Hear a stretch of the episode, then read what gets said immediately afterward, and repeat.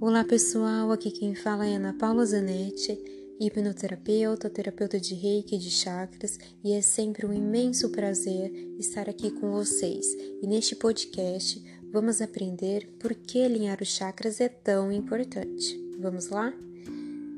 Começando, simplesmente porque eles são um centro de energia que regem a nossa estabilidade física, intelectual, emocional e espiritual.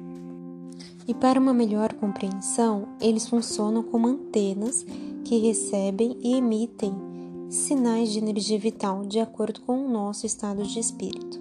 Então, como exemplo, se eu estou triste, eu vou emitir isso para o ambiente que me encontro e também para as outras pessoas ao meu redor e vou receber o igual.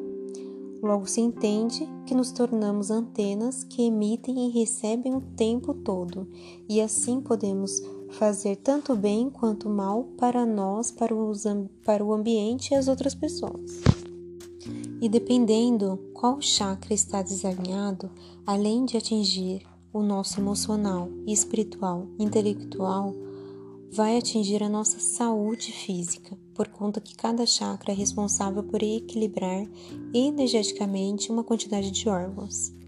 Sendo assim, eu termino por aqui o nosso podcast. Espero ter esclarecido a importância de alinharmos nossos chakras. se você gostou desses assuntos, participe do nosso curso gratuito online e do nosso grupo de WhatsApp Corrente do Equilíbrio, onde você poderá tirar dúvidas sobre chakras.